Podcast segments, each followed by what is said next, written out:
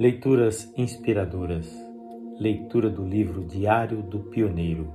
A vida de Gunnar Wingren, fundador das Assembleias de Deus no Brasil.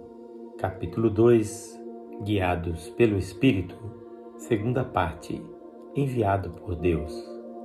A notícia de que novos missionários haviam chegado dos Estados Unidos ecoou rapidamente nas quatro igrejas protestantes da cidade Agora éramos levados de uma igreja para outra e todos estavam interessados em ver e ouvir os recém-chegados. Quando nos pediram para cantar em inglês, entoamos o hino Jesus Christ is made to me all I need. Jesus Cristo é tudo para mim, tudo de que necessito. Cantamos o hino em duas vozes. Então o poder de Deus caiu sobre nós. Todos ficaram tão maravilhados e acharam tão bonito que muitos anos depois ainda falavam desse hino. Sim, aquilo aconteceu porque o Espírito Santo estava cantando conosco. Alguns dias depois percebemos que especialmente três crentes tinham se interessado por nós e para estes testificamos sobre o batismo com o Espírito Santo. Dois deles foram batizados mais tarde. Soubemos depois que, antes da nossa chegada ao Brasil, os diáconos da Igreja Batista se haviam reunido todos os sábados durante bastante tempo para orar pedindo a Deus que ele enviasse novos missionários ao Brasil. Quando chegamos, eles disseram: Chegaram aqueles por quem estávamos orando. Eles creram que nós havíamos sido enviados por Deus. Um mês após a nossa chegada ao Pará, um desses irmãos, chamado Adriano Nobre, membro da Igreja Presbiteriana no Pará, nos convidou para acompanhá-lo numa viagem à casa de seus pais, num local onde trabalhavam com borracha situado três dias de viagem de Belém. Aceitamos o convite. Fomos levados para um mundo romântico, dominado por imensas selvas com grandes orquídeas e cipós por todos os lados. Não havia estradas na selva fechada e misteriosa ou qualquer vereda por onde pudéssemos caminhar com segurança. Viajamos durante todo o tempo pelo rio. As casas eram edificadas em cima de pilares de madeira na margem, muitas vezes lamacenta do rio vimos muitos animais selvagens na floresta. Por todos os lados víamos macacos e jacarés. Quisemos tomar banho no rio, mas fomos proibidos por causa dos muitos perigos. A comida que nos deram era muito simples: farinha, arroz e feijão cozidos em água e sal, carne seca e café sem leite. Era sempre a mesma comida e sempre preparada da mesma forma.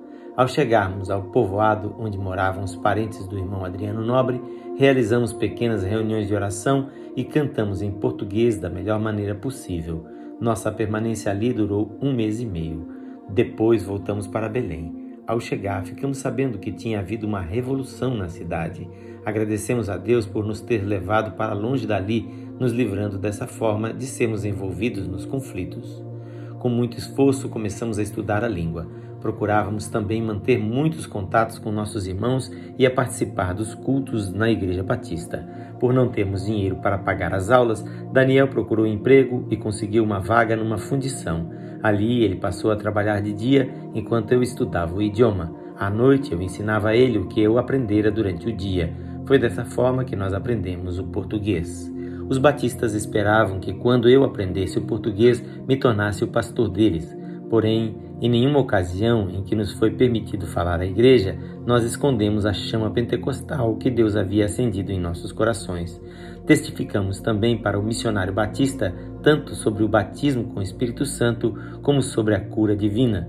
Esse missionário era sueco, mas havia sido enviado dos Estados Unidos para o Brasil. O seu nome era Eric Nilsson.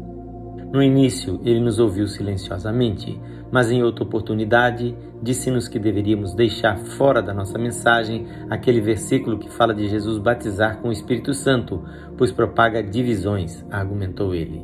No princípio pensávamos que estivéssemos tratando com um verdadeiro cristão, mas depois agradecemos a Deus por ele nos ter livrado das garras daquele homem. O inimigo havia preparado uma cilada muito astuta para nos desviar da vontade de Deus e dessa maneira desfazer completamente o plano do Senhor para a obra pentecostal no Brasil por nosso intermédio. Quando chegou ao Brasil, esse missionário tinha buscado o batismo e o poder do Espírito Santo durante 14 dias. Porém, quando começou a sentir o poder de Deus, sua mulher ficou com medo e o impediu de continuar. Ele cessou então de buscar a face do Senhor e tornou-se contrário a essas manifestações. Na leitura de amanhã teremos a terceira parte deste capítulo. Quem faz esta leitura é seu amigo, Pastor Edson Grando. Que o Senhor Jesus abençoe ricamente a sua vida.